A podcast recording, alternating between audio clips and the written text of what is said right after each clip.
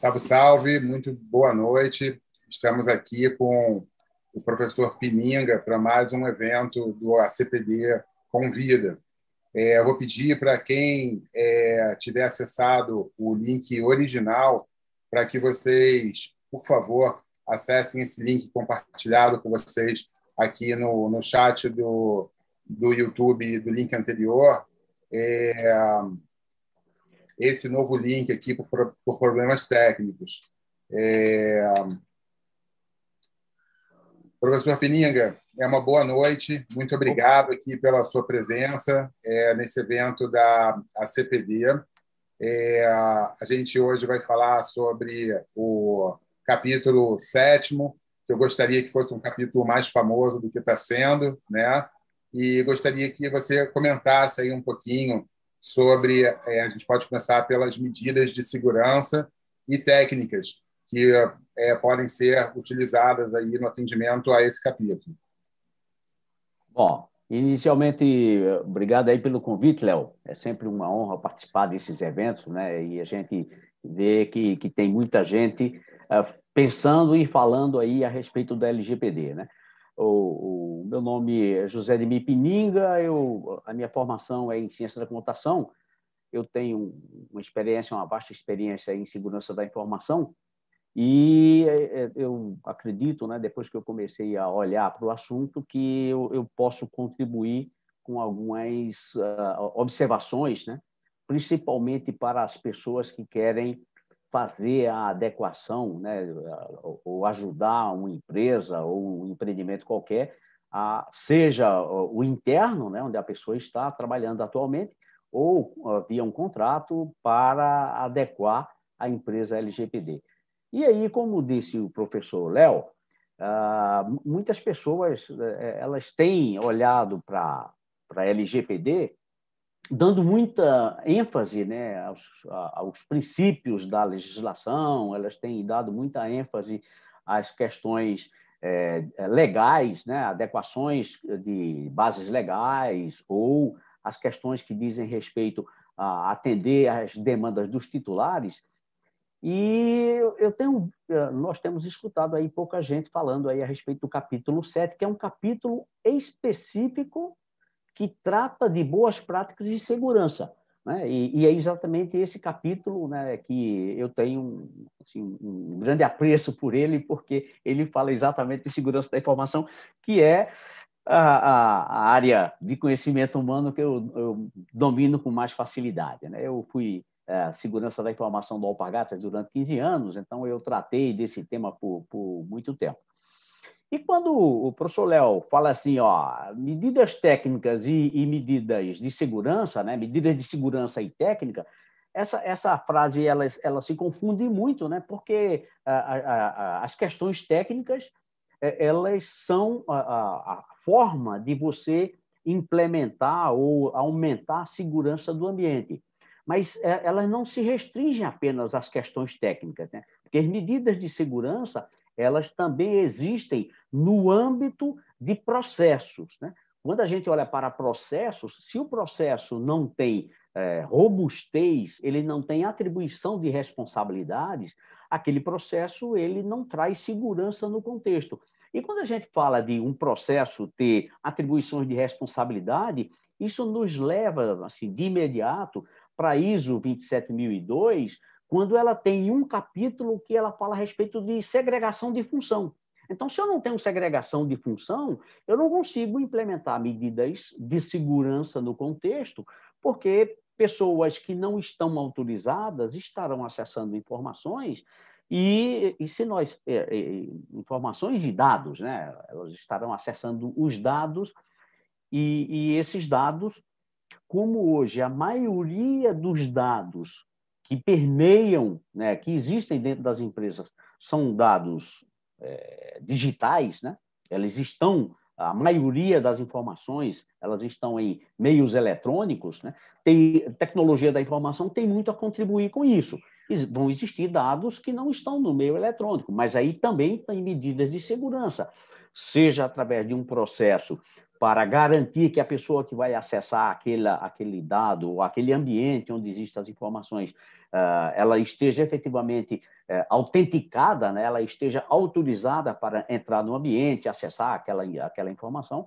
Uh, e, e, a gente pode exemplificar isso com, com, coisas concretas, né? O cara do RH ele ele obtém, né? Ele recebe dos, dos futuros funcionários ou dos funcionários existentes diversos documentos que contêm informações pessoais. Mas isso é um documento físico. Aonde está armazenado isso? Então, é, o armazenamento disso, ah, ah, que vai se dar da, da, da, forma que a empresa definir, mas ele precisa ter critérios, precisa ter medidas de segurança para garantir que a pessoa que vai acessar aquilo ali seja efetivamente a pessoa autorizada para isso. E as medidas técnicas, é, como as outras informações que estão dentro da rede dos computadores, aí são medidas técnicas onde você tem que colocar lá o usuário e senha, e essas coisas que, que uh, garantem né, a autenticidade do. ou pretende garantir a autenticidade dos usuários. Mas, uh, quando a gente fala de medidas de segurança, é sempre importante a gente lembrar que a lei, né, é, ela, ela tem quatro letrinhas, né? É Lei Geral de Proteção de Dados. Então, eu tenho que garantir que o acesso aos dados seja efetivamente é, é, é constituído para apenas aquelas pessoas que precisam acessar aquela informação. Aí a gente vai entrar em, em diversos, diversas uh, vertentes disso aqui, né?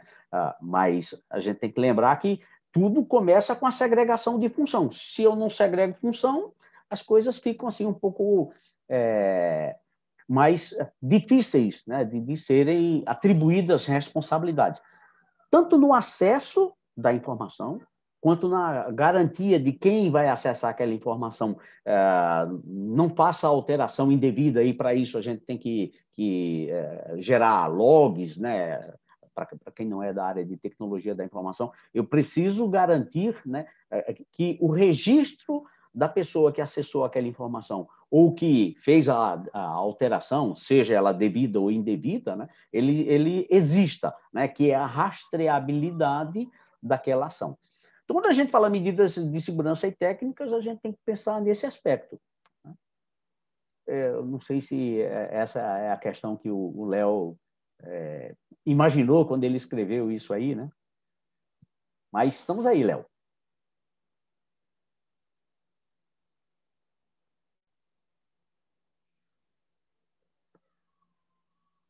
Léo, eu perdi comunicação com você.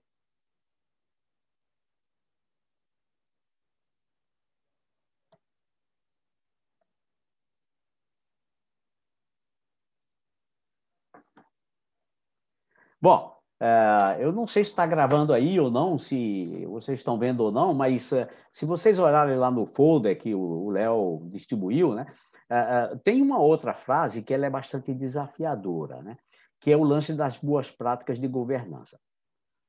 E aí, nesse aspecto, é, eu, eu vou tomar a liberdade de falar aqui, até o Léo descobrir aí o que é que está acontecendo, aí vocês vão nos acompanhar. Vejam, quando a gente fala de, de governança, é sempre importante nós lembrarmos do conceito. Né? Ah, ah, ah, muito se fala de governança e gestão. E, e, nesse aspecto, nós precisamos ter em mente que essas, essas duas palavrinhas elas têm significados distintos e elas nos levam a um desafio muito é, é complexo né, de, ser, de ser negociado. Primeiro, é o seguinte: a, grande diferença que os, os papers, né, todos os, os autores de, de, gestão, eles de governança, eles falam, de, de, administração, eles falam, é que governança significa você é, é, dizer o que você quer que seja feito. E gestão é como. Então, governança. Opa, o Léo voltou aqui, né? Léo, eu estava aqui falando enquanto você estava aí eh, desentupindo o fio, né? Acho que estava é, o fio entupido, você estava aí. Bom, enfim. Então, quando a gente fala de governança, governança, a alta direção vai definir para as pessoas né, o que deve ser feito. Né? E gestão é como fazer. Então, a alta direção vai dizer, por exemplo, que ó, eu quero na minha empresa que é, a, a, a minha gestão financeira, né, eu não tenha nenhum agente financeiro no nosso ambiente. Toda gestão financeira é só interna da empresa. Opa, beleza. Isso aqui ela está dizendo o que ele está querendo. Agora, como fazer? Aí o diretor financeiro vai dizer lá todas as diretrizes para garantir né, que o que ou o como fazer aquilo que a alta direção está definindo seja realizado.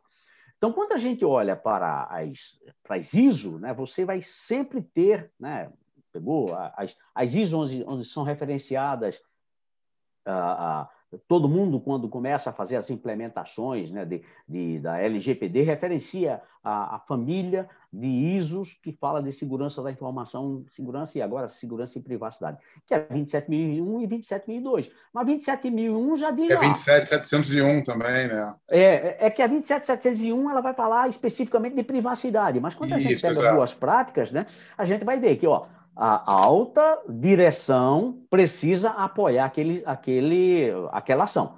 Ou seja, é a alta direção que vai dizer o que fazer. Ó, eu quero que dentro da empresa privacidade seja uh, um assunto de, de alta importância.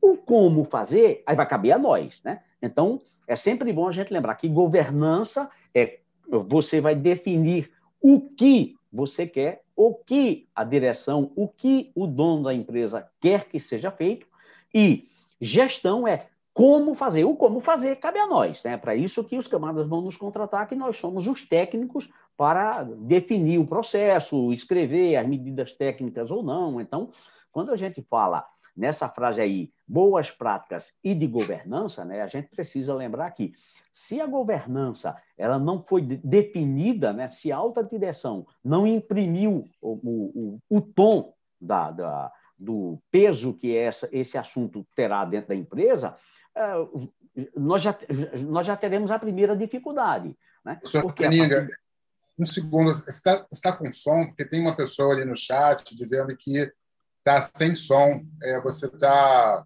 me ouvindo, ouvindo bem? Você está conseguindo ouvir as pessoas?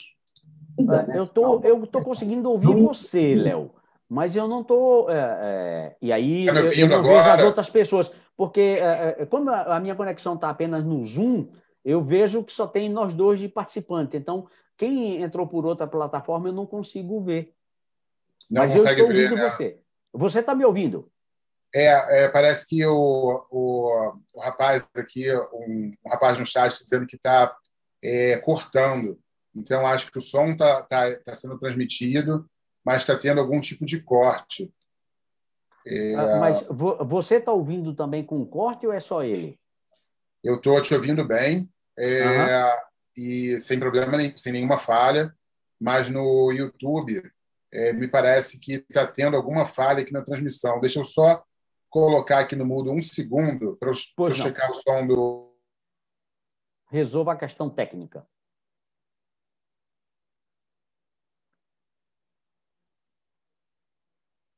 Professor Pininga, eu acho que foi uma questão de é, lá com o Vinícius, porque outras pessoas se manifestaram aqui no, no chat que estão escutando é, a gente bem. Então, peço desculpas aí, podemos prosseguir. Ah, Tranquilo, tranquilo. É, é, é, é, a gente precisa atender todo mundo, né? E se alguém não está é, ouvindo direito, se a gente puder ajudar, vamos lá ajudar. Bom, enfim, então quando a gente fala desse lance de boas práticas de governança, é sempre bom a gente ter isso aqui em mente, porque quando nós referenciarmos uh, os documentos, porque vejam, a legislação ela não vai dizer em nenhum momento e, e nenhuma lei vai dizer como você tem que fazer, ela vai dizer que você tem que fazer. Certo? Então, é, é para isso que as empresas contratam os técnicos. Né? E aí, sejam para as atividades cotidianas, sejam para alguns projetos específicos. Né? É natural, é assim que funciona o mercado. Agora, para garantir as boas práticas, e esse é o grande desafio, e é por isso que esse capítulo, capítulo 7, ele me seduz bastante, porque boas práticas de segurança, elas só vão existir se nós evidenciarmos. Não a trilha de auditoria, eu... né? É, não adianta eu ter boas intenções. Então, quando a gente diz, ah, a sua empresa tem boas práticas de segurança, tem, nós temos antivírus, nós temos firewall. Opa, cara, ó, peraí, isso aqui pode ser uma grande fumaça em cima de um assunto. Eu tenho um antivírus, não quer dizer que eu tenho boa prática de, de segurança da informação, porque se aquela, aquele antivírus ele não for gerido, né, e aí a gente fala da gestão, a gestão do, do antivírus é saber que todas as estações estão com o antivírus atualizadas, saber que todos os servidores estão com o antivírus atualizado, isso é a gestão, porque não adianta eu ter um antivírus e ele está desatualizado de dois, três dias. Isso é a mesma coisa de você ter o seguro do carro ah, e, o seguro venceu e você não, não, prestou atenção. Então, se acontecer um acidente, acontece. Você, você não tem como é, resolver o problema. Então, você precisa ter o antivírus atualizado e, para isso, você precisa ter a boa prática de gestão daquilo ali. Não adianta você ter um sistema de firewall se você não faz a gestão das regras do firewall.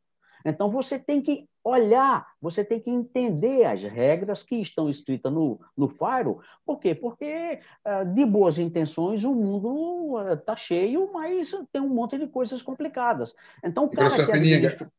É, nesse, nessa sua linha de raciocínio, inclusive, a gente pode considerar aqui a questão do, dos próprios patches, né? que normalmente as pessoas acabam desabilitando ou as atualizações acham chatas, cancelam.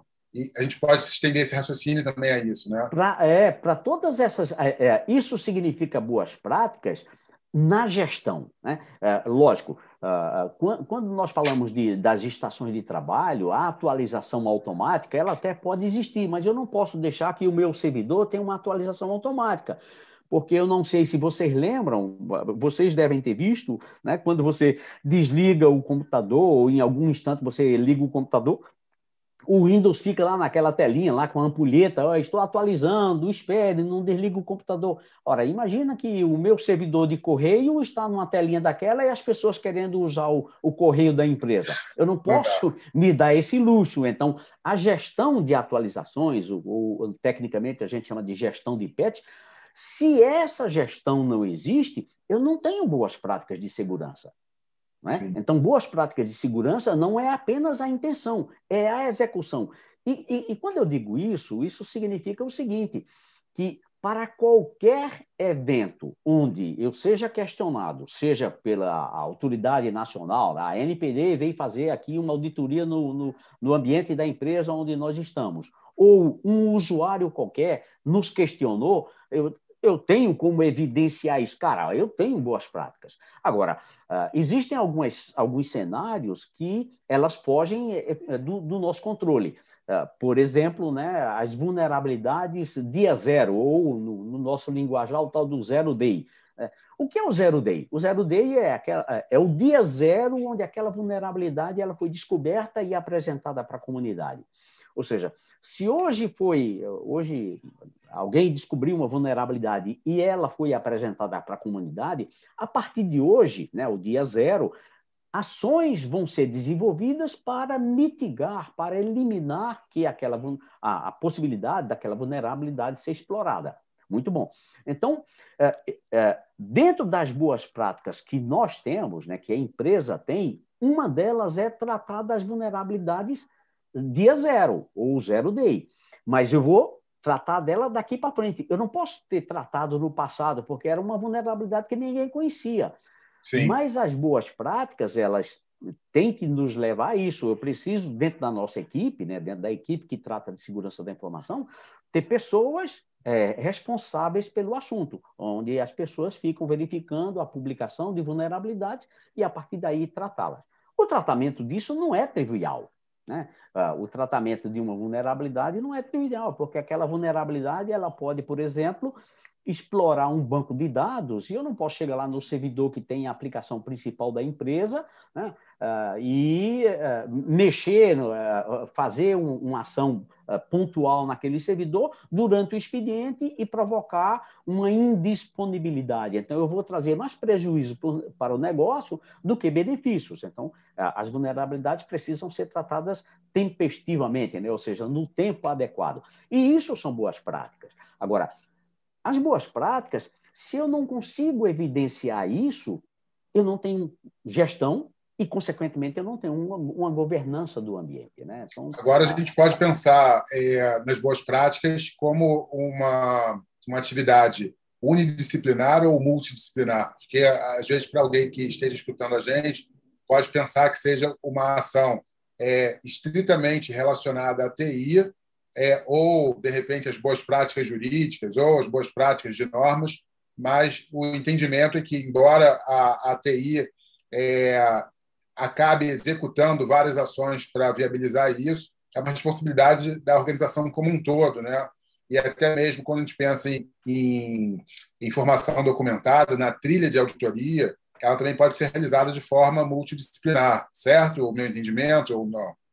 É, é, é, é, que essa sua fala, Léo, ela leva a um desafio muito curioso, né? É, é, isso leva ao principal desafio, né? Qual é o grau de maturidade da empresa em relação a processos?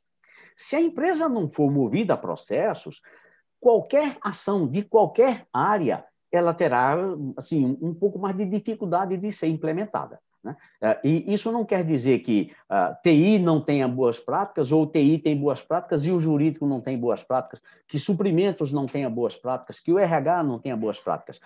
Cada um dos setores, e, felizmente ou infelizmente, né, as empresas elas são assim, grandes silos, né? elas são grandes. Uh, uh, eu acho que professor teve algum problema, agora foi a vez dele com a internet, que ele congelou aqui para mim. Eu acho que muito em breve, por delay aqui do, do YouTube, ele vai congelar também para vocês. Pessoal, é, vamos ver se ele consegue voltar aqui. Para quem está chegando agora, a gente teve vários problemas técnicos no evento de hoje, foi uma coleção de de, de probleminhas técnicos. É, a gente ia transmitir pelo StreamYard, não deu certo, a gente teve que ir para o YouTube. Para o YouTube, não, desculpa, para o Zoom. Né? Eu caí, eu acho que agora foi a vez dele de, de cair, realmente ele caiu. É, então, eu peço plenas desculpas, mas mesmo com redundância, é, o evento de hoje está bem comprometido. Mas, é, para quem está chegando agora, é, quando a gente fala de artigo 50, né, de governança, boas práticas, as boas práticas elas aparecem é, dez vezes no texto da LGPD e oito vezes a palavra governança. Ou seja, a gente não pode confundir a governança de TI com a governança corporativa. Essa é a, a maior instância de governança dentro de uma organização.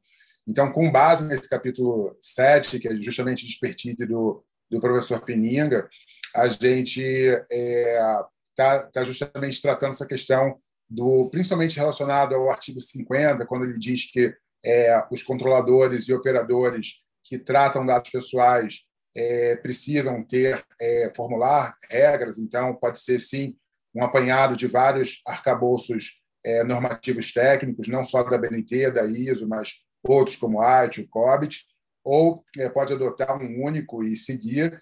E aí é, essas governanças justamente vai impedir, aí a gente passa ali para o parágrafo, é, para o inciso primeiro, na verdade, é, para a implementação desse programa de governança, é, tem que demonstrar comprometimento do controlador em adotar processos e políticas internas que assegurem cumprimento de forma abrangente, é, de maneira a mitigar qualquer dano a, a qualquer, qualquer é, violação de privacidade com relação a esses dados tratados.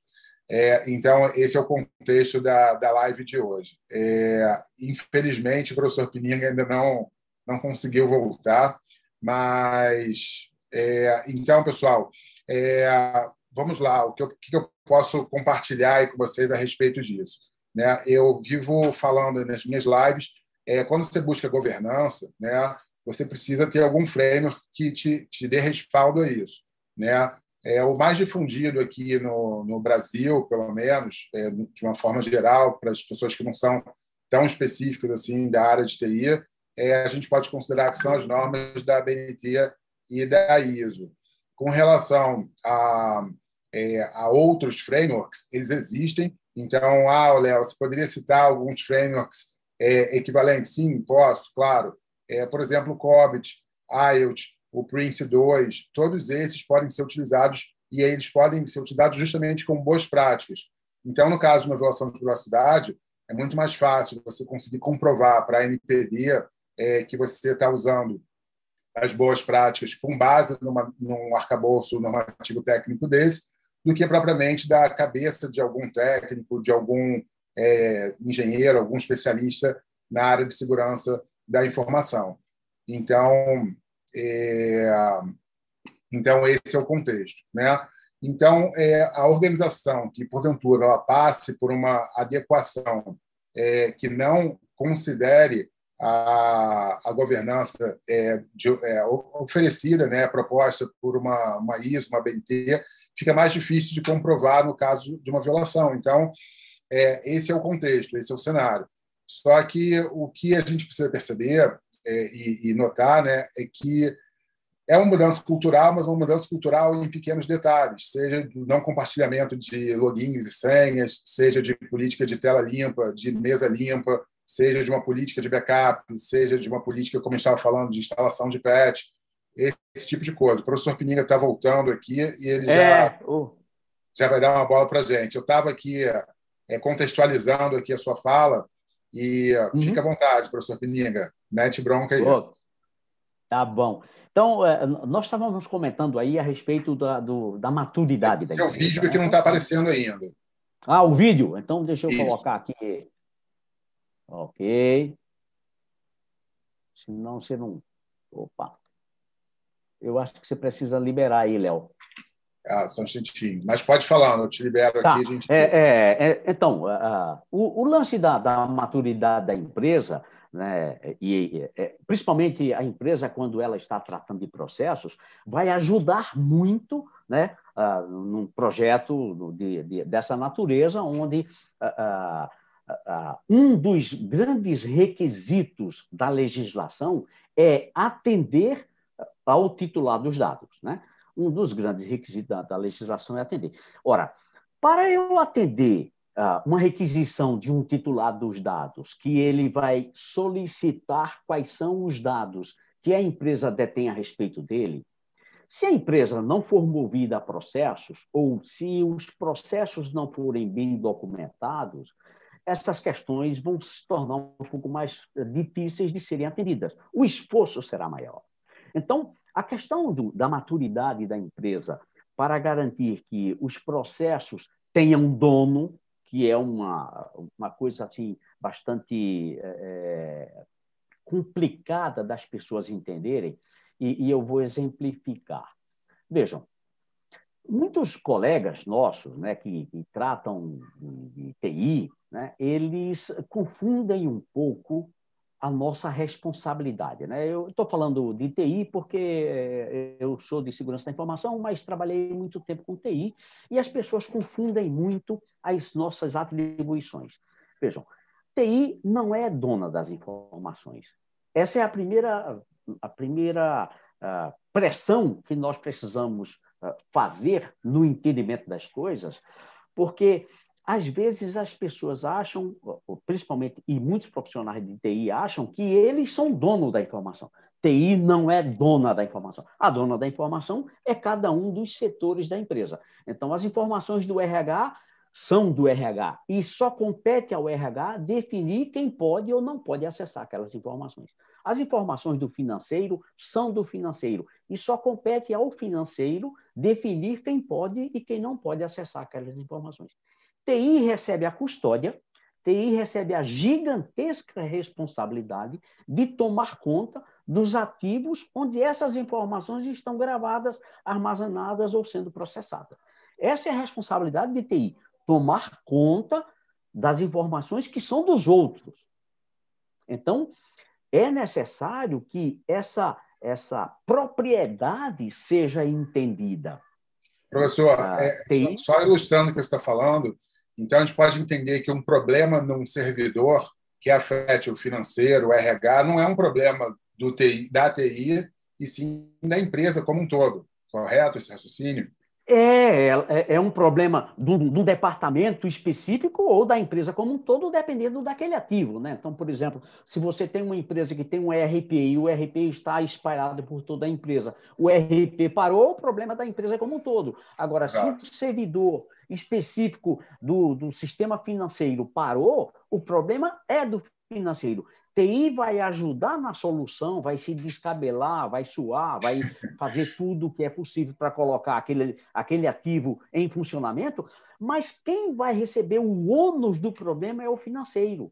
Ou seja, é possível que o balanço da empresa não saia tempestivamente, não saia no, no dia correto, porque o, o, sistema ficou fora. Quem vai levar uma chunchada, quem vai levar a, a, a pancada mesmo é o cara do financeiro. É? O, o, mercado não quer saber se TI atuou ou não atuou. O mercado vai dizer, cara, você não publicou o balanço no dia certo, então está aqui a multa. Percebe? E eu, eu então, até aproveito para dar dois exemplos. Né? Quando a gente pensa nos casos envolvendo o STJ e o TJ do Rio Grande do Sul, que por causa de, uhum. de parou, pararam suas atividades, apesar de ser um tribunal e, e, e ter sido, entre aspas, um problema ali de processo ou TI, alguma coisa nesse sentido, afetou as atividades jurídicas daqueles, a, daqueles atividade órgãos. Core, atividade core do negócio, né? Exato. Então, é, atividade core do negócio. Então, as pessoas precisam entender que não é porque eu espetei a cafeteira num, num cabo de rede, né, que aquilo ali agora é um ativo de TI. Não, cara, de quem é essa cafeteira aqui? Ó, não tem dono e assim por diante. Então, é, é importante as pessoas lembrarem desse aspecto. E quando a gente fala desse aspecto, né, de, da, da propriedade do ativo de informação, lógico, tem alguns ativos de informação que são propriedades de TI, cabe a TI administrar para garantir a boa performance, funcionamento, e aí a gente pode exemplificar isso aqui no roteador, switch, né, e essas, esses ativos uh, básicos da infraestrutura da rede é propriedade de TI. Agora, o servidor onde roda uh, o, o, sistema lá de, de supply chain, da, da, de suprimentos ou de qualquer outro departamento, ele é uma, é, ele é uma propriedade daquele departamento. Dito isto, é, dito isto, a gente volta para as questões de, de boas práticas. Então, entre as questões de boas práticas, significa que, uh, e aí a gente pode uh, fazer a referência lá da ISO, né? se você pegar a ISO 27001, ela fala lá que é necessário você ter uh, ações de gestão de risco. Ora, Sim. quando eu faço uma gestão de risco e eu não aviso o principal interessado que aquele ativo tem um problema, eu não estou fazendo gestão de risco. Então, se eu não aviso o cara do financeiro, cara, ó, teu, o servidor onde roda o teu sistema, ele está desatualizado, ele vai, uh, vai pifar a qualquer momento, se eu não fizer isso, eu estou sendo irresponsável. Eu não estou fazendo gestão de risco. Né? Então, aí a gente volta para a sua pergunta. O grau de maturidade da empresa, não só nas questões dos processos, mas no entendimento da propriedade daquele processo, e seja na propriedade do processo como um todo e todos os seus ativos no processo, como na execução do processo. E aí a gente volta para a primeira questão que a gente andou discutindo aqui, que é a segregação de função. Ó, a TI vai fazer até aqui, daqui para frente é, é a, o, o, departamento, a área, o, é, enfim, a, o, o, responsável para efetivamente a, é, realizar a atividade dentro da empresa e, e, e assim por diante. Né? Então, por exemplo, a gente pode uh, ilustrar isso. Ó, digamos que o servidor pifou. Beleza, o servidor pifou, saiu fumacinha, os caras de TI foram lá, colocaram o sistema no ar. Agora, quem é que consegue dizer que o sistema está funcionando bem? O cara de TI não sabe isso. Eu não sei o que é um lançamento contábil. Então, o cara da contabilidade tem que ir lá fazer um lançamento contábil Exato. e verificar se, se tudo funcionou adequadamente. Então, é, é, existe uma responsabilidade compartilhada nesse, nesse instante.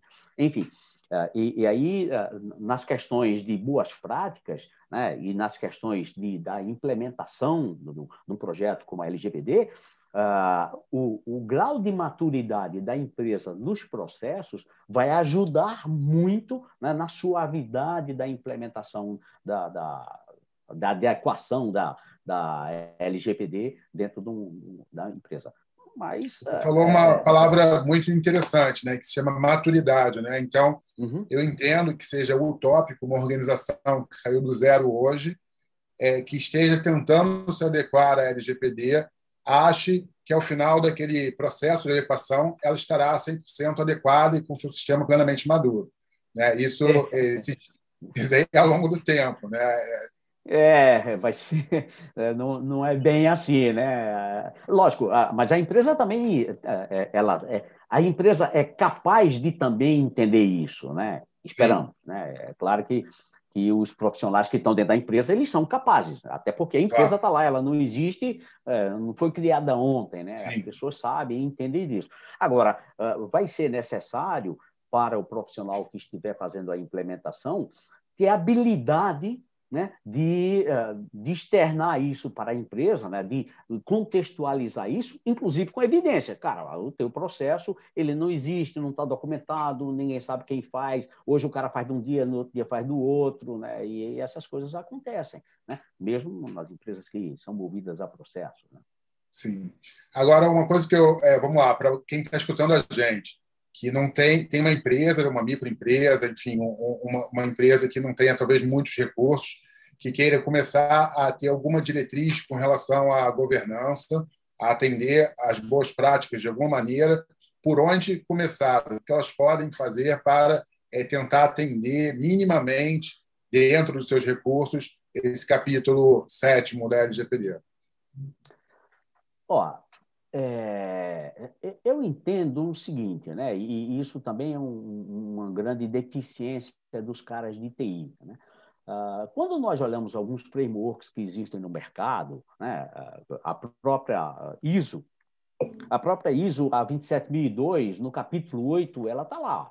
Você precisa ter um inventário dos seus ativos de informação. Está né? Tá lá, escrito. Se eu não tenho inventário, eu já tenho uma certa dificuldade para, é, para fazer a identificação onde os dados existem dentro da empresa. Aí, pô, Beninga, mas preciso fazer inventário? Preciso. Eu preciso fazer inventário pelo seguinte: quando eu pego um roteador, um roteador tem um usuário. Um usuário identificável. Então, ali já tem dado pessoal. Né? É, é, é, é, e de maneira geral, nas boas práticas, né, quando você pega lá um dispositivo qualquer, né, você muda aquele usuário que vem de fábrica e cria um usuário novo. Né? Se você cria um usuário novo, aquele usuário pertence a alguém e, portanto, identifica alguém. Então, se eu não tenho um inventário dos ativos de informação, eu já vou ter uma certa dificuldade de saber onde existem dados pessoais espalhados dentro da empresa. É, é, essa é a primeira vertente, né? o, o primeiro, a, primeira ação que nós precisamos ter. Né? Depois é o seguinte: quando eu tenho inventário, eu, tenho, eu preciso ter um inventário de hardware e eu preciso ter um inventário de software, que são dois inventários distintos, com propósitos diferentes. Muito bom você está falando isso. Muito bom você estar falando isso, que são inventários distintos e necessários hardware e software. Distintos e com propósitos diferentes. Diferentes, sim. Com propósitos diferentes. Porque, veja, uh, de, uh, nós estamos à véspera aqui, né, do, a virada do, do, do, semestre, e daqui uns dias né, as empresas começam a fazer o seu orçamento para o ano 2022, certo? Então, normalmente as empresas, chega setembro, outubro, as pessoas começam, as empresas né, que, que, que têm um pouco mais de maturidade, começam a desenhar os seus projetos para o, o, exercício seguinte, né? Porque demora algum tempo desenhar, pô, o que é que a gente vai fazer, o que é que a gente vai atualizar, o que é que a gente vai comprar, o que é que vai... enfim. Então eles começam a desenhar os seus projetos de investimento para 2022. Muito bom. E chega lá no final do ano, a diretoria diz: ó, esse projeto vai, esse não vai, a, gente tem verba para isso, a gente tem verba para aquilo, a gente vai. Aí, quando chega lá em março, eu sou de TI, vou chegar lá para o meu diretor, diretor, ó, o servidor aqui expirou a garantia dele, eu preciso trocar. Ele diz, cara, mas você vem me dizer isso aqui em março? Por que você não me disse em setembro para a gente reservar dinheiro para fazer essa aquisição? Então, se eu não tenho um inventário, e neste inventário contempla qual é a vida útil daquele ativo de informação, como é que eu sei que o ano que vem ele vai vencer? Eu não sei. Então, o inventário de software me permite fazer essa projeção de troca, atualização, ou o nome que for. Ah, não, mas a gente vai levar isso para a nuvem. Não importa o que você vai fazer. O que importa é que aquele ativo de informação, e porque você vai levar para a nuvem, não é de graça, vai ter, ter dinheiro. Né? Ah, vou claro. virtualizar, vou colocar essa palavrinha nova, bonita que os caras inventaram aí de na nuvem. Não é porque está na nuvem que não custa nada, custa dinheiro. Sim. E isso é um projeto, então você tem que ter alocação orçamentária para isso. Você não pode chegar lá para o seu diretor, oh, eu preciso agora de 50 mil conto porque eu vou colocar o servidor na nuvem. Ele vai bater nas suas costas e diz, meu camarada, faz o seguinte, o ano que vem você volta com essa conversa aqui, tá? Sim, é, é, Não, mas o servidor vai parar. Porra, velho, como é que você vem me dizer? Você é um irresponsável, como é que você vem me dizer claro. isso agora? Não é? Você não está fazendo gestão, você não está tá acompanhando, é, exato. Você não está gerindo o ambiente que eu deleguei para você gerir. Né? Então, é, então aí a gente, aqui eu estou falando de hardware e eu peguei o exemplo de servidor e isso a gente estende para tudo. Né? Servidor, access point, roteador, switch, o, o workstation, tudo tem ah, direito. É. Os tablets, ah, aquele tablet vai caducar, pô, tem que ah, lá na porta do armazém eu tenho um camada que ele fica com o tablet lá, pô, o tablet vai vencer, então eu, eu tenho que trocar aquele bagulho lá, porque vai ter uma nova aplicação, porque não sei o quê. A mesma coisa para software. Né? Então, eu tenho que ter o meu inventário de software para garantir, inclusive para a empresa, que eu não tenho pirataria no ambiente. Então, a empresa vai contratar mais 10 pessoas no ano que vem. Eu tenho licença de software para usar o RP para isso? Eu tenho licença do correio eletrônico? Para quem não, não sabe, quando você está lá dentro da empresa, o correio eletrônico, cada caixa postal que você cria, um usuário lá dentro, no meu caso, né, pininga.alpargatas.com.br, o, o, o, o correio eletrônico lá é uma licença de uso. Então, Sim. eu preciso me precaver para isso. Se eu não tenho licenças, e ninguém tem licença em estoque, eu vou ter que comprar isso. Então, são questões que, se não existe uma gestão de hardware e software dentro da empresa, torna a ação de adequação da LGPD um pouco mais complicada, né? um pouco Sim. mais difícil. Então, a primeira questão é essa. Porque na hora que eu tenho um inventário de hardware e software, eu posso, inclusive, é, facilitar o levantamento de dados. É, eu vou fazer um levantamento de dados e eu sei exatamente quantos servidores existem, quantas estações de trabalho existem, aonde possivelmente dados pessoais podem estar presentes. Então, isso facilita. Não é só o processo em si, eu preciso saber no processo quais são os ativos de informação que existem, que estão presentes naquele processo, e, portanto, na hora que eu for fazer o levantamento de dados, a, a, a, vai facilitar a minha vida, né? vai facilitar a vida do implementador porque depois você pode implementar. Não, sua empresa agora está completamente aderente à, legislação. Pô, beleza, aí houve um problema com um dado pessoal, né, de um titular de dados, uh, num, num, sistema que não foi mapeado porque não existia um inventário. Pô, mas como é que agora, você viu isso? Passou, passou desapercebido.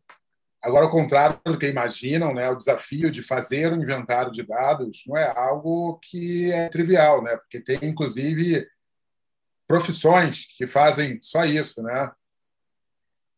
É, essa, essa, essa é uma outra questão né, que eu tenho é, é, assim, percebido alguns colegas né, falando aí com, com assim, com, enchendo o peito, não, a gente vai fazer e vai acontecer. Vejam, é, eu trabalho com, com TI, eu trabalhei né, diretamente, agora estou aposentado, mas continuo na, na, na festa, né, é, por 35 anos. Né? Há 20 anos atrás, se falava do tal de DBA, que era o Database Administrator, né? era o administrador de banco de dados. Olha o nome da, olha o nome da, da função, era administrador de banco de dados. E há 20 anos atrás existia um grande um desafio né, para você é, saber onde os dados existem, onde eles estão, onde eles estão presentes, a duplicidade de dados. Então, o, o, sistema de compras tem um cadastro, o sistema de clientes tem outro cadastro, o sistema de funcionário tem outro cadastro, o sistema financeiro tem outro cadastro. Sistemas paralelos, de... é, então você tem a, o mesmo dado né, espalhado na empresa. E, e, e a, é, é, a, gente pode fazer um exemplo aqui simples, né? Eu até costumo dizer isso aqui para os meus alunos. Imagina o seguinte, que você estava é, trafegando lá no shopping, né, e um, foi abordado por uma, uma pessoa qualquer, né, do, do, e disse: Ó, nós vamos fazer aqui um sorteio do seguro do seu automóvel, nós vamos fazer um, um sorteio de um seguro de um automóvel. O senhor topa? Ah, oh, mas sorteio, o que é que você quer? Não, se o senhor me disser o seu nome, o seu CPF e o seu veículo, vai entrar num sorteio e o senhor pode ganhar um seguro de um ano grátis. Ah, pô, beleza, vai ganhar, é só para dizer isso aqui, se, meu CPF meu nome é uma informação é, carne de vaca, né? Está em todo canto, até se vocês... É, a gente não usa mais isso hoje, mas quem tiver talão de cheque e olhar, tá lá o nome e o CPF da pessoa, né? Então, você tira um, uma folhinha do cheque e entrega para frente, você passou o seu nome e o seu CPF para frente. Enfim, e eu topei essa historinha, né? Cheguei lá disse, ah, meu nome, meu CPF, o meu carro é tal, tá? eu tenho aqui um Fiat 147, né? modelo é, 1980, tal. Ah, beleza, vai, vai. Três meses depois, a mocinha me ligou, senhor Piniga, o senhor foi sorteado, o senhor ganhou aqui um, um seguro, tá? Beleza, agora eu preciso de mais dados do senhor, porque a gente vai aqui é, é fazer o seguro. Ah, pô, beleza, tá bom. Ó, é, o meu nome é tal, eu moro na rua tal, para compor lá o seguro. Muito bem. Só que eu mudei de, de, endereço e na hora que eu fui sorteado, eu, eu, tive que passar meu telefone ou qualquer forma de contato, porque senão a menina não ia me dizer que eu fui sorteado. Isso pode estar num banco de dados. E na hora que eu fui contratar efetivamente o seguro, tem outro banco de dados com outros dados que eu posso atualizar. Quem é que faz o batimento dessas informações? Então, tem empresas que não faz a, a, o merge dessas informações, não faz o update dessas informações. Então, eu posso ter para a mesma pessoa mais de uma informação dentro da empresa. E isso é comum. E isso é um desafio de dados. Então, como que eu vou chegar agora, só por causa da, da, adequação da LGPD, em seis meses levantar os dados e dizer que está tudo ok? Não vai fazer isso. É porque eles não são estáticos também, né? Não, não são estáticos. E, e, e, e, depois, muitos desses sistemas nem têm documentação. Sim. Não tem documentação. Então, o cara. Não, aqui tem um cadastro de dados. Não, mas o nome do cara está ali, está aqui. Então, beleza, mas o endereço está diferente. Eu estou falando da mesma pessoa? Possivelmente não. Né? Eu assisti uma live é, que falaram de uma grande empresa, é, até da, da iniciativa pública, que, quando fizeram um inventário, descobriram cerca de 100 sistemas paralelos. É algo impressionante, a gente não tem ideia, né? Talvez ninguém nem tenha. É muita coisa. Eu, tinha, é, eu, eu tinha um professor que ele dizia que ele dizia que, desculpe eu interrompi você, mas ele dizia Nada, tranquilo. as empresas hoje são as empresas hoje são um grande data center. Porque a menina da recepção tem um cadastro, a secretária do gerente tem outro cadastro, ela tem uma lista de e-mail que de vez em quando ela manda. E, então, é, é, a menina do, do, do RH tem outro cadastro. Está tudo no, no, no, desktop dela, no notebook, no tablet e assim por diante. E, e assim, é, é, um desafio uh, você fazer gestão de dados. Né? Gestão de dados não é trivial. Bom, mas, enfim, é um desafio. É um desafio. Agora, vamos lá, assim, para a gente falar um pouquinho é, de soluções que, que ou os profissionais ou as organizações podem adotar para atender a LGPD. A gente pode considerar que começar pela capacitação é, é uma boa estratégia? Ah, tá bom. É, é, é, é a gente volta para a sua pergunta que eu terminei enrolando, enrolando e não respondi. Mas por onde começar, né? É, por onde começar, eu, eu, eu, respondi. Ó, começa pelo inventário, cara. Se você não tiver um inventário dos seus ativos de informação, uh, você vai ter um pouco mais de dificuldade. Uh, uh, e, e aí tem uma outra dificuldade, Léo, que eu enxergo e eu não sei ainda como é que é uma solução trivial para isso, porque assim é, eu falo de segurança da informação desde 2003, então já tem mais de 15 anos. Só na Alpacata foram 15 anos, e, e, é, depois disso aqui, mesmo eu, eu, aposentado, eu continuo falando de segurança da informação. Então tem aí uns 17, 18 anos de, a, a respeito do tema. E vejam, eu posso fazer uma pergunta assim despretensiosa, mas que ela é muito real, né? É, toda política de segurança da informação fala que você tem que cuidar da senha. E aí a pergunta é: quantas empresas punem profissionais que não cuidam da senha, ou seja, a pessoa que emprestou a senha.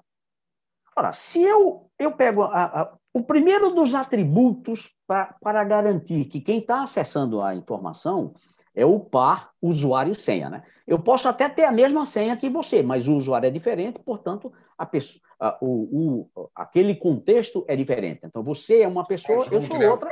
É, esse par usuário senha é que identifica inequivocamente quem é que está acessando aquela informação. Se eu não cuido da senha e as pessoas podem acessar as informações com as minhas credenciais, eu já comprometi a privacidade da informação. Então, eu comprometi, no caso de segurança da informação, né, a gente compromete a confidencialidade da informação. Quando a uhum. gente fala de privacidade, eu comprometi a privacidade da informação, porque aquela informação deveria ser privada para algumas pessoas e, e eu eh, entreguei de bandeja né, o ouro ao bandido. O Porque senão perde até o sentido o perfil de acesso também. Exato. Então, o, o que é que vai acontecer? É uma mudança de cultura que ela vai precisar ser exercida e, e as pessoas vão precisar entender isso uh, com muito mais uh, vigor agora, com muito mais rigor. Nem só vigor, é com rigor, com R, é com rigor. Porque quando a gente fala de segurança da informação, a gente fala de CID, né? confidencialidade, integridade e disponibilidade.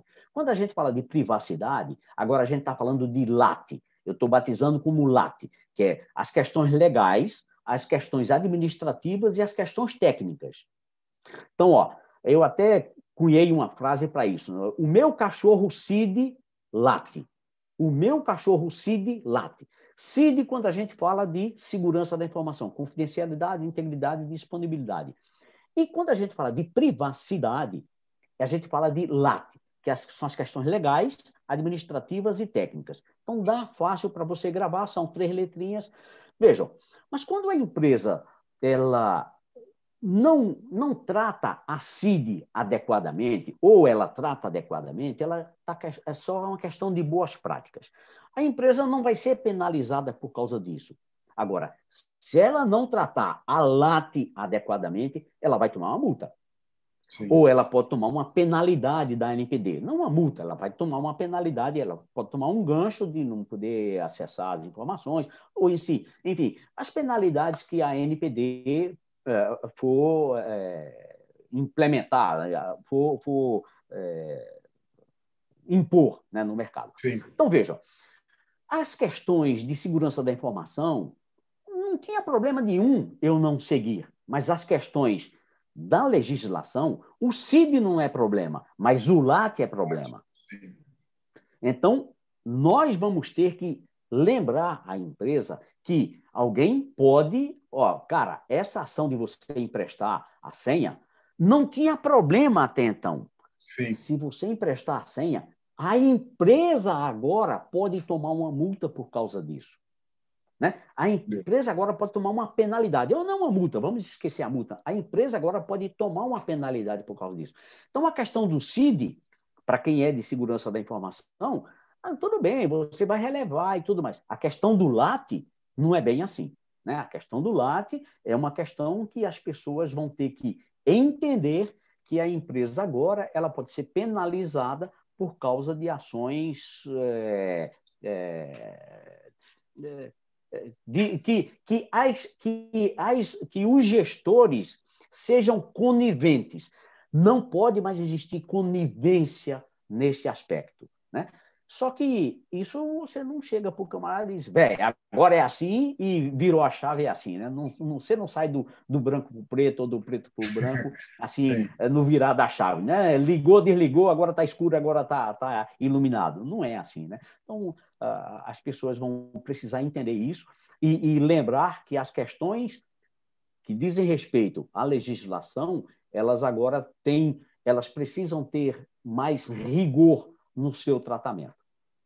Não, e isso é muito interessante, né? Até trago como exemplo, é, tem alguns amigos que são policiais civis, federais e tal, E é muito comum, pelo menos era, até muito pouco tempo atrás, o inspetor que chegava primeiro lá na delegacia logava com seu login e senha todos os boletins de ocorrência saíam no nome daquele camarada. É, Isso é uma coisa. O, o, e a outra. Era, é, era hiper trabalhador, né?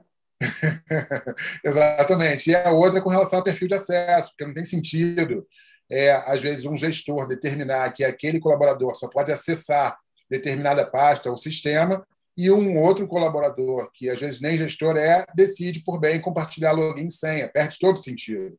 Né? Então, é, a gente realmente precisa repensar isso em termos de mudança cultural mesmo dentro das organizações.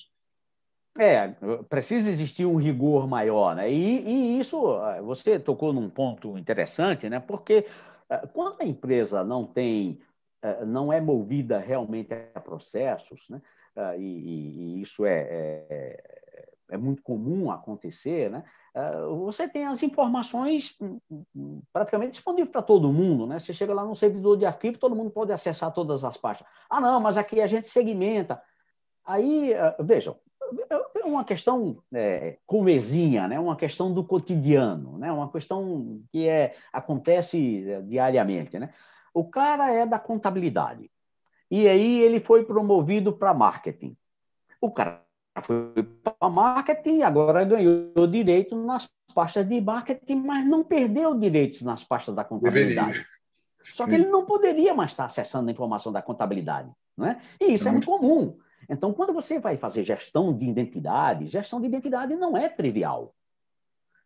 É, então, você ah, ah, você tem pessoas que carregam na vida dela dentro da empresa. Imagina um cara que nem eu, trabalhei 35 anos dentro da Alpargatas. Se na Alpargatas a gente não tivesse uma gestão de acesso, quantos sistemas eu teria? Porque eu, eu trabalhei em chão de fábrica, eu fui inspetor de qualidade, eu trabalhei na, na parte administrativa, então tinha acesso às informações de custos e assim por diante. Depois que eu enveredei uh, na, na área de, de tecnologia da informação. Mas vejam, se não tem uma gestão de identidade, eu poderia estar carregando o meu perfil de acesso com acesso a um monte de pastas que não deveria mais ter acesso. Exato. E aí vem uma outra questão interessante.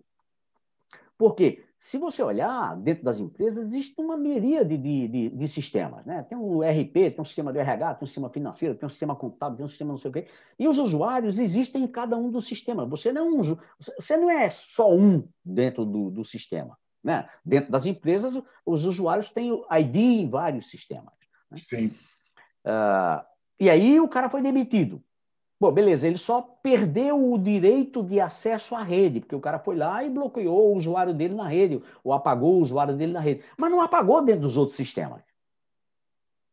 E aí o que, é que acontece? O cara emprestava a senha então o cara saiu, pô, Pininga foi, saiu da empresa. Ah, Pininga se aposentou, não está mais na empresa. Mas só se eu emprestei minha senha do sistema financeiro para o cara lá, o cara vai acessar como sendo eu. E aí? Para quem que você vai atribuir essa responsabilidade se eu não sou mais funcionário dentro da empresa? Né? Então, se a empresa também não tem gestão de identidade, é muito complicado você fazer essas atribuições de segregação de função quando aquela função continua existindo, mesmo que o cara não exista mais. Sim. Não, esse exemplo é muito legal, estendendo um pouco ele, um cuidado também as organizações precisam ter, é justamente evitar de usar o mesmo login ou o mesmo e-mail até para uma pessoa que estava na organização, saiu e voltou, porque isso também pode acontecer. Então, quando é, é. eles esquecem justamente de fazer essa mudança, provavelmente ele pode ter acesso a um passivo que não deveria mais. Né? Então, isso também é muito relevante. Mais ou menos, viu, Léo? Mais ou menos, porque se você tem gestão de identidade, e você, ah, quando funcionário, né, quando aquele, aquela pessoa, o funcionário, não, pode ser o ou a funcionário, né? Quando aquela pessoa ela se desligou da companhia, Claro que eu tenho que excluir todos os acessos, né? Eu não sim, posso apenas sim. desativar, eu tenho que excluir isso aqui. E na volta, eu posso até ter o mesmo, não tem problema nenhum, porque os registros são tempestivos, né? os registros são temporais. Então, o que eu acessei no passado com outro usuário que tinha eh, internamente dentro dos sistemas, eles têm uma característica de identificar não apenas pelo nome, mas pelo ID interno dos sistemas, o que é do passado é do passado, do presente daqui para frente, daqui para frente, né? daqui para frente é outra história. Enfim, uh, os registros de acesso ou os logs de acesso, eles estão lá presentes, não tem problema nenhum. Agora, isso nos leva à segunda frase que você tem lá no, no, nos slides de desafio. Quais são as boas práticas de segurança que são é, é, é, realizadas dentro da empresa? Isso é boa prática. Sim, sim, sim, sim. Percebe? E isso é, não é uma boa prática técnica, isso é uma boa prática administrativa. Né? Eu não preciso ter, eu não vou precisar comprar um firewall para fazer isso. Eu não vou comprar um IDS para fazer isso. Eu não, não, isso aqui é uma questão administrativa. Então, quando a gente fala de LAT, são questões legais, administrativas, isso aqui é uma questão administrativa e questões técnicas. Questão técnica são lá os dispositivos, os servidores, eh, os softwares, ou sei lá o quê, tem lá dentro da empresa. Mas questão administrativa, de boas práticas de segurança, estão aí. As questões legais, adequação de todas as, as, as bases legais para Não é, só da LGPD, né, que a né? empresa... É, que, que, garantir que a empresa efetivamente, ó, eu estou usando essa informação aqui, a base legal para isso aqui, tá, beleza, então eu estou resolvendo a questão legal, as questões administrativas, administração de usuário, administração de todos os processos, questão administrativa, e as questões técnicas. Oh, tem antivírus, não tem antivírus, tem firewall, tem não sei o quê. Aí essas coisas que o maluco lá de segurança da informação inventam. Agora, a gente precisa lembrar que essa, essa tríade, o LAT, isso aqui pode trazer consequências assim um ônus né grande para a empresa exatamente exatamente então, lembra do cachorro Cid late, porque vai latir, velho. Vai, vai latir. Sim. É, professor Pininga, a gente já está caminhando aqui para o final da, da nossa live. É, vou pedir para você fazer suas últimas considerações. É, o que, que você pode dar de conselho aí para essa garotada que está começando aí a, a arregaçar as mangas para trabalhar em adequações de LGPD? É, vejo, aliás, é um prazer ter você aqui. Você é uma pessoa muito querida aí no meio, vários alunos aí, em vários cursos. É, tem contribuído bastante aí para a capacitação e melhoria dos profissionais no mercado. Mas o que, você pode dar de conselho aí, por onde, por onde começar, enfim, o que, que fazer aí nesses tantos desafios da LGPD? Uh, Léo, uh, mais uma vez agradecer. Eu, é, é sempre um prazer. Você vê que quando eu começo a falar, eu praticamente não paro mais, não paro nem para cuspir, né? É, é, é, eu, é, é, um assunto que, que me é muito prazeroso Motivo, e essas coisas que são prazerosas, a gente se faz isso aqui com muito carinho, tal, esmero, tal. Muito bom. Uh, agora, uh, nas questões para, para as pessoas, né, que, ah, principalmente os advogados, né, que, que agora entram e, e têm esse desafio, porque eles vão conversar com pessoas que é um mundo à parte, né? tecnologia da informação é um mundo à parte, principalmente para, para alguns advogados. Né? É, é, é, é, é lembrar o seguinte: boas práticas, não importa o que você. Uh, qual é a área que você está atuando. Boas práticas em finanças, boas práticas de, de gestão de pessoas, boas práticas são boas práticas. Então, você ter, ter a ideia de boas práticas é, é você coletar do profissional com quem você está falando as evidências que ele efetivamente tem boas práticas. Então, uh, independente se, se a gente está falando aqui de, de é, se a gente está falando aqui de tecnologia da informação ou se a gente está falando de finanças, boas práticas são boas práticas. Agora, claro que quando a gente vai falando de tecnologia da informação, existe um, um, assim, um conjunto né, de, de, de, de ações que elas vão evidenciar melhor isso. E o, o, conjunto de ações para evidenciar isso aí são as auditorias. Se não existir auditoria, não adianta você ter uma boa prática, porque ela não tem controle. Internas e de terceira parte também, né? É, é, veja, quando a gente fala de auditorias externas, é, é, é, excelente você tocar isso e só para dar, dar Não, não, fica, pode, pode estender um pouquinho, fica à vontade. Tá, é, só para a gente é, é, exemplificar isso, cara, todas as auditorias externas que diziam respeito à tecnologia da informação, elas estavam no meu colo porque isso envolvia a parte de segurança da informação, então eu que tinha que responder. Então, todas as auditorias externas que nós recebemos, seja ela da, da Microsoft, para as questões de licença da Microsoft, se, foram elas, sejam elas auditorias da SAP, questões de licença da SAP, sejam as auditorias financeiras, e aí eu vou fazer um comentário aqui a respeito disso aqui, as auditorias financeiras, nós recebemos um selo de qualidade. Eu não tive um ponto de resposta nessas auditorias. Então, quando você recebe uma auditoria externa e você recebe um carimbo, cara, nenhum ponto de não conformidade, não tem selo melhor do que isso. Claro. Não tem selo. O seu selo está sendo atestado por um cara que veio de fora. Sim. Então, eu fazer as minhas auditorias internas nos preparava a receber as auditorias externas. Porque quando o cara chegava lá, ele verificava: você tem isso, tem, você tem isso, tem, você tem isso, tem. Bom, aí o cara não tem o que fazer. Sim. Tá certo? Então, muito bom. E aí eu vou tecer aqui um comentário para eh, ilustrar isso aqui. Vejam, uh, ao longo da, da minha carreira de segurança da informação, nos últimos 10 anos, foi onde a segurança da informação ela ganhou mais importância dentro da Alpargatas. Por quê? Porque a Alpargatas é uma empresa SA.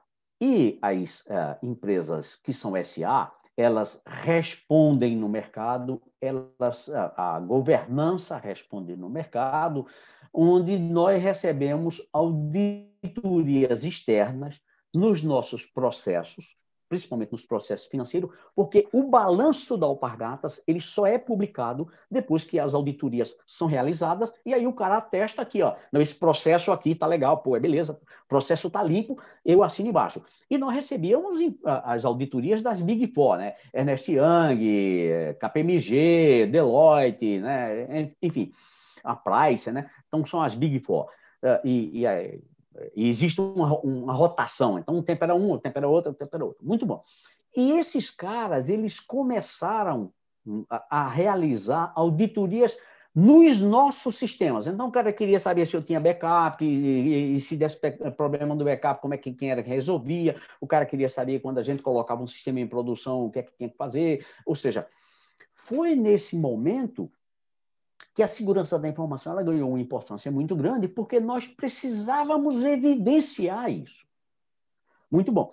Então, nós nos preparamos para é, entregar as evidências para as auditorias e para que eu entregue as evidências, eu tenho que ter um processo com dono, com evidências e com é, responsabilizações.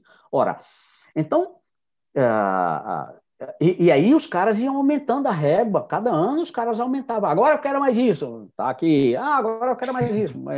Em algumas coisas ele até diz, ó, a partir de agora a gente vai precisar também do uh, fazer aqui auditoria nas suas regras de pai. Pô, beleza, então a gente já se preparava para isso. Enfim, é, então aí respondendo para sua para sua uh, seu uh, ponto de, de observação, as auditorias externas são excelentes de chegarem no nosso ambiente, mas as auditorias internas é que garantem que a auditoria externa ela vai, ser, é, ela vai ser realizada com sucesso e você vai, no final das contas, receber um selo de qualidade. Cara, o cara fez um relatório, eu não tenho nenhum ponto de auditoria para responder. Né? Agora, para isso é necessário fazer o dever de casa. E o dever de casa é você construir né, é, pontos de controle nos seus processos. A e para você construir pontos de controle no seu processo, é o que a gente começou. Ó, não adianta eu ter um sistema de antivírus se eu não tenho gestão dele. Não adianta eu, você ter um, um IPS, um IDS, se você não tem gestão do log. Não adianta você ter um, um sistema de controle de usuário se você não tem uma gestão de quem entra e quem sai. Né? Então, você precisa evidenciar isso. Você, você precisa internamente auditar isso para garantir que aquele processo efetivamente esteja sendo realizado conforme foi determinado pela governança. A governança vai dizer, cara, eu quero que você faça isso. O como é a gestão. Né? E a gestão ela só vai acontecer se eu tiver pontos de controle. Né? E aí, para os colegas né, que querem enveredar para isso, aí existem Uh, os pontos de controle, na hora que vocês forem discutir boas práticas com qualquer que seja o profissional uh, que esteja na cadeia de tratamento de dados, é pedir as evidências. Né? Ó, como é que se audita isso? E aí, se o cara tem isso, aí é fácil de responder, né? Agora, é brilhante a, a, as suas colocações, e aí eu faço até um parênteses, né? que não existe auditor de lei. Nenhum auditor vai auditar a LGPD. Então, por é. isso a importância de ser adotado um framework de conformidade que aquele auditor uhum. interno ou externo, ou seja, o interno vai ter que ser capacitado para poder entender lá os requisitos e controles que ele tem que seguir para que a organização caminhe naquela direção. E o auditor externo, evidentemente, vai tomar com base aquilo. Se não tiver framework uhum. nenhum, ou se adotar um framework que só é usado lá no Japão, você não vai encontrar ninguém aqui no Brasil que consiga fazer esse tipo de auditoria. Então, até a adoção do framework tem um peso e impacto na conformidade que você está seguindo. Então, é importante isso, porque quando a gente pensa em adequação LGPD para uma pessoa que não tem, um profissional que não tenha muito contato com auditoria, Sim, com conformidade. Eu, eu travei ou você travou? Acho que você, você que travou. É, pessoal, acho que o professor Pininga caiu de novo. Está é, travado aqui. Mas, pessoal, é, para não prender mais vocês, eu vou agradecer aqui em nome de toda a equipe da CPD e do professor Pininga a presença de todos, mesmo com todas essas dificuldades técnicas, como falei, mesmo tendo redundância, backup, tudo que a gente podia fazer para manter esse evento, enfim, a gente conseguiu chegar até o fim mas com N, N falhas técnicas aqui. A gente pede desculpas para quem acabou tendo impacto por conta delas. Peço desculpas também por a gente ter trocado ali o link, mas realmente não deu. De fato, ele caiu, mas eu agradeço bastante a atenção de vocês. Eu, foi um prazer imenso é, bater esse papo aqui com ele. É uma pessoa muito agradável, com uma, uma sabedoria absurda com relação a, a um tema é, tão vasto quanto segurança da informação. E é isso, pessoal. A gente agradece mais uma vez, desejo um bom final de semana para todos. Quem não segue a CPD aqui no, no canal do YouTube, peço para seguir a gente e se inscrever no canal, seguir as nossas mídias. É, quem gostou da live, comenta aqui para a gente saber. E até a próxima. Um bom final de semana. Tchau, tchau, pessoal.